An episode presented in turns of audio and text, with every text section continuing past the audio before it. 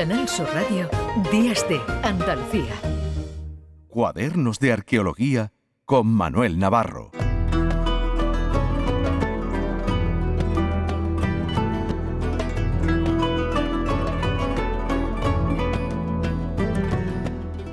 Trece minutos para que lleguemos a las 10 de la mañana y hasta esa hora pues eh, ya saben que recorremos pues eh, prácticamente todo el mundo con Manuel Navarro. Hola Manolo, ¿qué tal? Buenos días.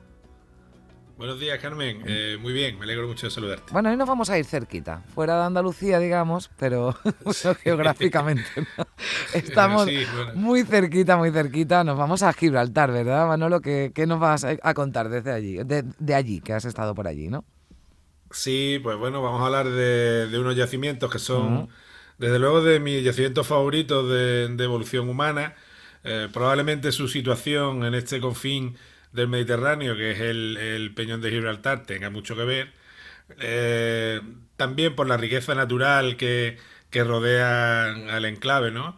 De hecho, eh, bueno, Clive Finlayson, que va a estar con nosotros en unos minutos, eh, uno de sus libros lo llamó el, mundo perdido, Los Wall, porque realmente aquello parece un mundo perdido en el que se pueden contemplar ballenas pasando por el estrecho, gran cantidad de aves, y cuando llegas al, acceso a las cuevas, que es un acceso eh, restringido, que es una zona militar, eh, pues te reciben ni más ni menos que los famosos macacos de berbería, los monos de Gibraltar, que, son una delicia, porque son además son unos cachondos los tíos y la verdad es que, que están, muy bien.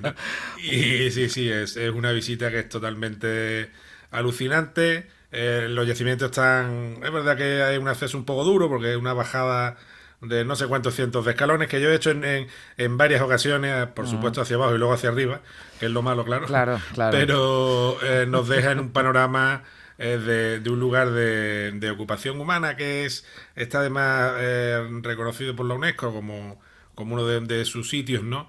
que tiene, yo creo, mucho, mucho que aportar del conocimiento de la prehistoria y de los neandertales en particular. Además, abriendo, como has dicho en el, en el comienzo del programa, mucho el espectro, ¿no? Porque mm. si bien al principio se pensaba que en Gibraltar estaban los últimos neandertales eh, que existieron y, de hecho ha habido debate sobre eso eh, muchísimo tiempo, ahora las nuevas excavaciones que ahora nos contará Clive tranquilamente eh, bueno, aumentan ese, espectro temporal y las informaciones que hay sobre ello mm, exponencialmente, diría. Bueno, vamos a saludar ya a Clive Lyson, que es el director del Museo, de, Museo Nacional de Gibraltar y también de las excavaciones de las cuevas de eh, Gorjan. Eh, Clive, ¿qué tal? Muy buenos días.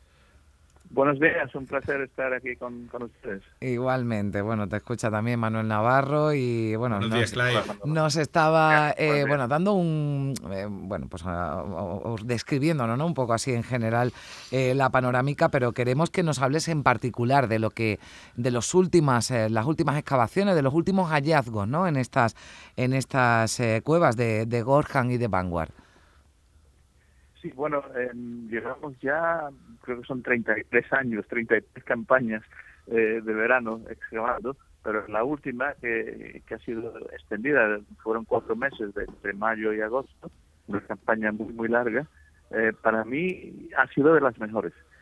en tantos años, pero de las mejores, porque hemos encontrado incluso dentro del complejo un yacimiento nuevo, lo hemos llamado la gruta de los Neandertales eh, espectacular con una densidad de material, de artefactos, etcétera, que yo nunca he visto ni, ni en Goran ni en Tanger. Es, increíble. Ha sido un sitio donde los neandertales estaban, pensamos que en, una época bastante eh, remota dentro de, de, esta fecha, porque estamos esperando las dataciones hemos creado, pero pensamos por la, situación que mm, tendrá mucho más de 100.000, probablemente 120.000 o más años del presente, y lo que es una densidad enorme de, recursos marinos. Antes se pensaba que los neandertales no explotaban la costa, no tenían sus mm. capacidades, pero allí nos sale todo tipo de concheros de lapa, eh, pez, eh, también en, han salido mm, evidencias de explotación de, foca monje, de dos especies de delfín. Está cambiando el panorama de, cómo vemos a los neandertales completamente. estamos hablando además de, de 120.000 años y de comportamientos, o sea, estamos hablando de, de, neandertales mucho más antiguos, ¿no? De los que se habían, de los restos que se habían hallado hasta ahora, pero además con comportamientos que tampoco, ¿no? Se habían, eh, se habían detectado, ¿no? En los, en los hallazgos que había realizado en esas excavaciones. Sí, y lo curioso porque esto no solo no tiene un, valor, digamos, de, de local, tiene, es, la implicación es global, porque siempre se ha hablado de que los sapiens, nuestros antepasados, eh, evidencia basada en Sudáfrica, etcétera, en aquel momento, estamos hablando de 120 120.000 hacia arriba, más antiguo, pues descubren un poco con tecnología cómo explotar los recursos costeros y a, raíz de eso, pues colonizamos el planeta, vamos costeando y vamos salimos de África, etcétera, etcétera. Y ahora aquí de pronto encontramos que en las mismas épocas, pues los neandertales están haciendo lo mismo. A ver, Manolo. Lo cual es muy, lo cual es muy interesante porque, claro, muchas veces comparamos a, nos comparamos a nosotros, al Homo sapiens sapiens, al hombre anatómicamente moderno, con el neandertal de hace 100.000 años, pero cuando en realidad lo correcto es comparar al neandertal de, hace 100.000 años con los Homo sapiens sapiens de hace 100.000 años. Entonces ya las diferencias no son tan grandes, claro. Ahora hacemos mm. televisores en color, pero antes no. Antes el, parecido era entre las dos especies era mucho mayor y eso eh, ahí hay una especie de, igualar los tiempos, ¿no? En la que perdemos un poco eh, la perspectiva, ¿no?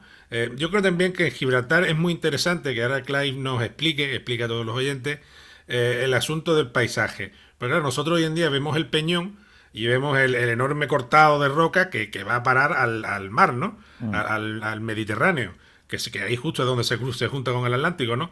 Pero en épocas de los neandertales el paisaje era distinto y quizá un paisaje que a muchos de nuestros oyentes eh, le suene porque se parecía mucho a Doñana, ¿verdad, Clive? Si no, corrígeme.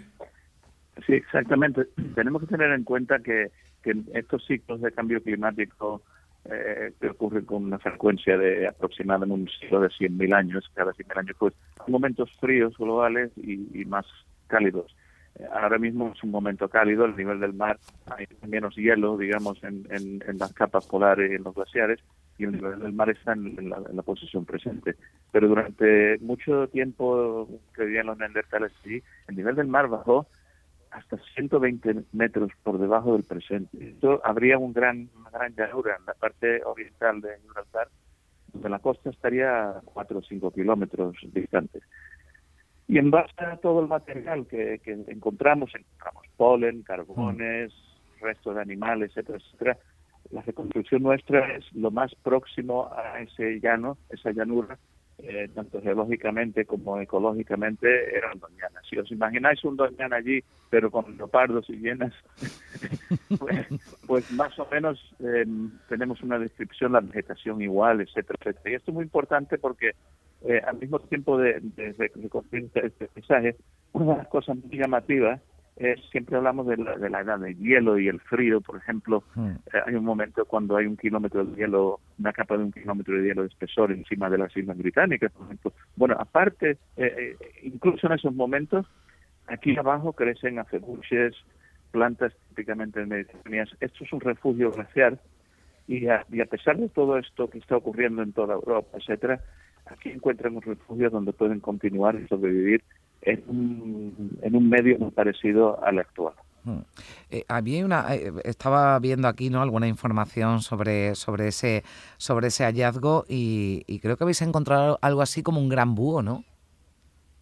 Sí, estamos estudiando ahora mismo entre entre lo que ha salido este, de documentos este verano está el gran búho, pensamos que es un búho real, pero no descartamos que pueda ser búho nival, también llegaron a este fin en algún momento, pero lo interesante es que está en, en, conexión anatómica completa, es decir, está el esqueleto entero, es increíble. Impresionante, yo, lo, yo lo he podido ver, es impresionante. Eh, y al lado, justo al lado, brutal. Y justo al lado, no, no se hace, pero al lado, al lado, inmediatamente, a, un pocos centímetros, un asta enorme de un ciervo enorme eh, que somos, lo podemos interpretar como un trofeo. Claro, evidentemente eso no es para, para comer. Entonces estamos barajando qué están haciendo estos neandertales allí con el asta, con un, esqueleto de un búho, es decir, el búho se lo han, lo han comido, lo han cogido para alguna otra cosa, posiblemente las plumas, etcétera, eh, que sí, que sí es un sitio que pueda tener algún significado que no sea solo de consumo de pez. E, eso está en estudio. Una de las cosas que, eh, que, que, ocurre siempre, eh, excavamos en el verano y tenemos el resto del año para ir analizando, estudiando y, con detalle lo, del, exactamente qué está pasando. Lo del trofeo, Carmen, casaría muy bien con, el yacimiento de Pinilla del Valle, por ejemplo. Y, me gustaría que Clive, que es un experto en aves, un experto pajarero, como se dice aquí, eh, y que ha, ha, vinculado mucho su investigación de los neandertales, dando una gran novedad en su momento, que, que bueno, tuvo también una reacción por parte de, parte de la comunidad científica de, relacionar neandertales y aves y pájaros, eh, y al final del tiempo parece que le está dando, te está dando la razón, ¿no, Clive? Sí, sí, eh, a mí siempre me sorprendía eh, la de estos de, aves que encontrábamos en el yacimiento más neandertales. Pero la hipótesis de trabajo de todo el mundo era que el neandertal no tenía capacidades para, para atrapar aves, no tenía la tecnología, etcétera, etcétera. Y a mí sí me parecía un poco absurdo, es la verdad. Bueno, sí, comento que ahora ya en estas cuevas hemos encontrado 161 especies, 161 especies de aves en fósil, que es una tercera parte de la bifauna de Europa, en dos cuevas. Entonces la pregunta es, bueno, ¿eso cómo llega? Y, poco a poco estamos demostrando que, son los neandertales, los que están cogiendo perdices, palomas para consumo, pero más importante, hemos encontrado que están también cazando águilas reales, muchos rapaces, eh, y parece ser que la están cazando para obtener sus plumas y las garras, es decir, para adornos, para implica simbolismo también. Y la evidencia, a lo primero, parecía que estábamos sacando algo muy demasiado eh, fantástico, pero cada vez, una vez publicado nuestro material, cada vez están saliendo más yacimientos con neandertales demostrando exactamente lo mismo. Parece que el, particularmente el águila real era una especie eh, que, eh, le tenían mucha predilección. Eh, quizás por el poder que transmite un, bicho tan grande, vamos a decir de esa manera. Pues Entonces estamos cambiando mucho la, la, pues de estas personas.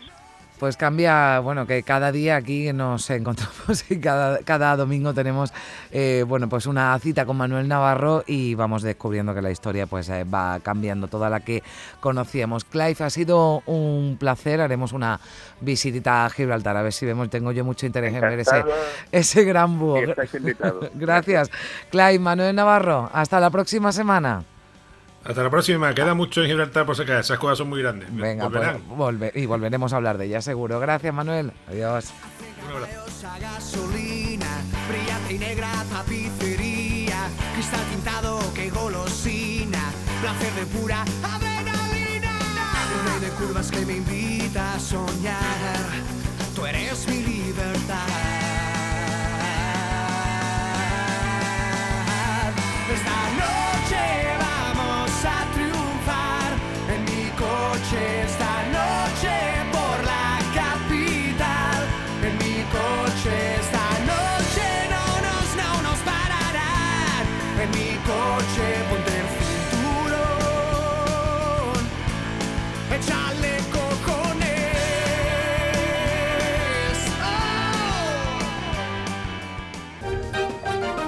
Canal Sur Radio, Días de Andalucía.